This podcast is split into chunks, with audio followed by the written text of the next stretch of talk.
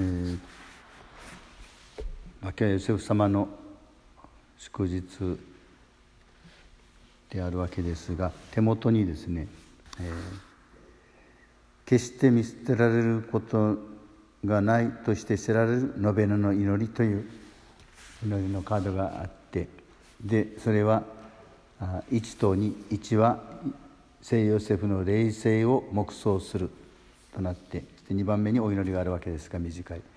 でその霊性を黙想するということの中にこういうこと、まあ、こんなふうに書かれています。聖ヨセフは神の恩子を育む最もふさわしい器として神の恵みに完全に守られていた。そして恵みに対する揺るがない信仰のうちに聖母と共に慣れかしを生き抜かれた。そんな聖ヨセフに倣って身も心も神に向かって整え愛の人となる望み 望みを抱く、まあ、それが黙想それを黙想するようにと。そしてあと同じような4行ほどの短いお祈りがあるわけですが身も心も神に向かって整え愛の人となる望みを抱く。まあ、これが、まあ、ヨセフ様の、まあ、霊性というか私たちの私たちも引き継ぐべき、えー、霊性であるかと思われます。マリア様が慣れかしをおっしゃって生涯をおそらく生き抜かれたようにヨセフ様は全く同じマリア様が受けた慣れかしをまさに共有しながら生き抜かれた。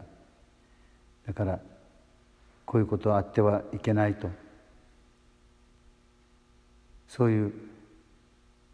マリア様が身ごもっていることを知った時のヨゼフ様の動揺。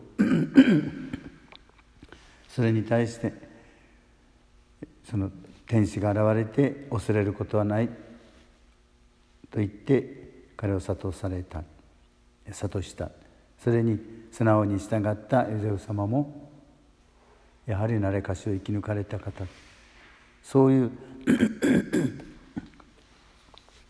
慣れかしの合言葉のもとに身も心も神に向かって整えられていった、まあ、私たちもそれを、まあ、エゼフ様の取りなしを願いながらそんなふうな人生を求められているんだと思います。少なくとも今日一日はそういうヨセフ様の